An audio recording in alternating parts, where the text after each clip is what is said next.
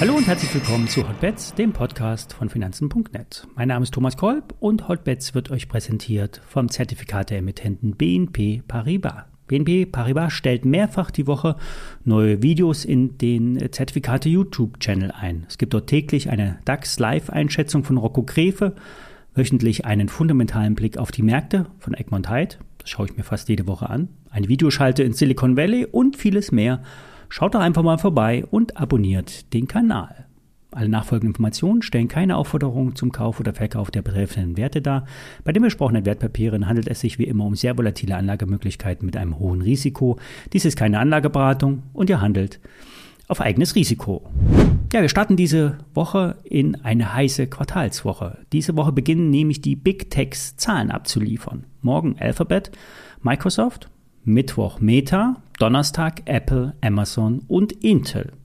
Es wird um die Frage gehen, wie wirkt sich der starke Dollar auf die Ergebnisse aus? Wir wissen, die Umsätze in Dollar gerechnet steigen weniger stark an, wegen der starken Währung. IBM hatte 900 Millionen Umsatz dadurch verloren, konnte das aber durch das Wachstum wettmachen. Denn die Inflation führt dank gestiegener Preise zu mehr Umsatz. Wir wissen, dass die Big Techs alle auf das Wachstumstempo drücken. Sie stellen weniger Personal ein oder bauen sogar netto äh, Mitarbeiter ab. Microsoft und Apple hatten das schon explizit durchblicken lassen. Wir wissen zudem, wenn der Zahlencocktail nicht schmeckt, kann die Reaktion an der Börse heftig sein, was letzte Woche bei Snap zu sehen war. Eine Aktie, die eigentlich für den gesamten Tech-Sektor steht und das Schwergewicht ist, ist Apple. Hier sind verdammt viele investiert, vor allen Dingen institutionelle Investoren. Bei Apple wird der Cashflow gespielt. Apple hat einen enorm hochmarschigen äh, Geschäftsbetrieb und hat jeden Monat starke Mittelzuflüsse. Bisher lassen sich die exklusiven Modelle sehr gut verkaufen. Es gibt keine Anzeichen der Rezession. Im unteren Preissegment könnte zwar etwas Margendruck aufkommen, doch wer es sich leisten kann, kauft ein Gerät mit viel Rechenleistung toller Grafikkarte und mit einer professionellen Kamera und was auch noch cool aussieht alles. Ja. Es gibt nun zwei Risiken. Erstens verschieben die Konsumenten den Neukauf und ein paar Quartale nach hinten wegen der Rezession. Und zweitens, was macht China? Wie wirken sich die immer wiederkehrenden Lockdowns auf die Produktion aus? Und wie läuft der Absatz in China?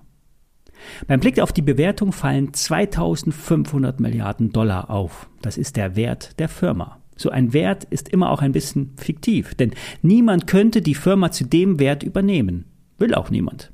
Die Bewertung lässt sich aus dem Cashflow ableiten, gepaart mit Wachstumsraten. Im Chart hat die Apple bei 180 Dollar das letzte Hoch gemacht und von dort auf bis zu 130 Dollar konsolidiert und ist nun wieder auf dem Weg nach oben. Ein kleiner Aufwärtstrend wurde gebildet und das letzte Hoch bei 150 Dollar wurde bereits überschritten. Doch richtig bullisch wird es erst über 175 Dollar. Ich werde heute einen antizyklischen Short auf die Apple empfehlen. Es besteht im Chart dazu keinerlei Anlass. Es gibt bisher keine Umkehrformation. Doch Trader identifizieren im Gesamtmarkt einen Bärenmarkt. Das heißt, man sollte oben eher verkaufen und unten kaufen, wenn gewisse Risikobereiche nach oben oder unten touchiert werden.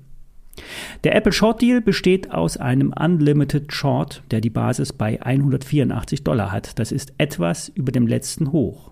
Ich spekuliere darauf, dass der kurze, steile und immer spitzer verlaufende Aufwärtskeil nach unten gebrochen wird. Der Bereich um 140 Dollar könnte als erstes angelaufen werden.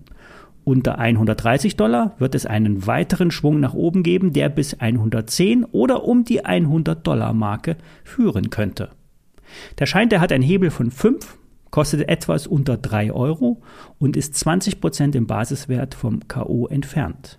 Der antizyklische Trade wird auch von der Statistik gestützt. Auf Sicht der letzten 30 Jahre gibt es im Juli eine Erholungsbewegung, die dann aber Ende Juli ihr Ende findet und bis September in einen Abschwung führt. Erst im Oktober gibt es saisonal betrachtet die nächste Aufwärtsstrecke. Der Schein, den ich ausgesucht habe, hat die WKN Paula Heinrich 8, Zeppelin 1 Richard und steht in den Show Notes. Die Laufzeit, die ist Open End, das heißt, es gibt keine Laufzeitbeschränkung. Die KO-Schwelle wird täglich nach oben angepasst. Die Ordergröße sollte sich an eurem Depot orientieren.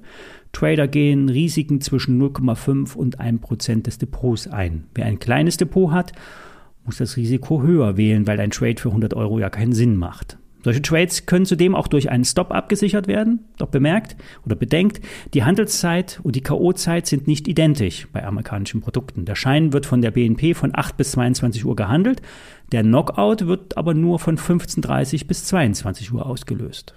Aktuell wird der Schein auch nur mit einem Cent Spread angeboten. Das heißt, die Bank geht derzeit nicht von starken Bewegungen aus.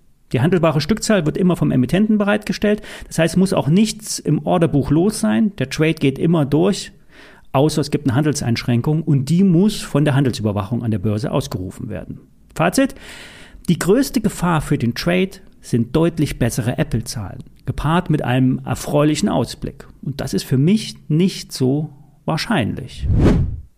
Beim Blick auf den Gesamtmarkt sind wir im DAX bei 13.400 DAX-Punkten blockiert. Steigen wir mit einem mit Schwung darüber, würde eine W-Formation oder eine umgekehrte Schulterkopf-Schulter-Formation ihr Potenzial ausschöpfen. Unter 12.900 DAX-Punkten trübt sich das Bild ein. Stand heute haben wir in der Erholung rund 1000 Punkte gemacht, also in der letzten Erholung.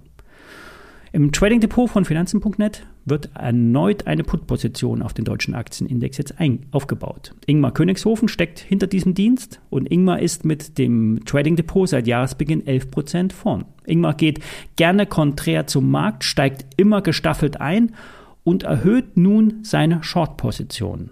Sein Argument ist ebenfalls die klassische Saisonalität sowie der Vierjahreswahlzyklus in den USA, der nämlich eine bevorstehende Abwärtsbewegung anzeigt.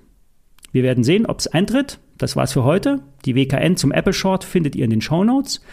Aktienwünsche schickt ihr bitte an hotbets.finanzen.net. Ich wünsche euch einen guten Start in die heiße Woche. Bis dann.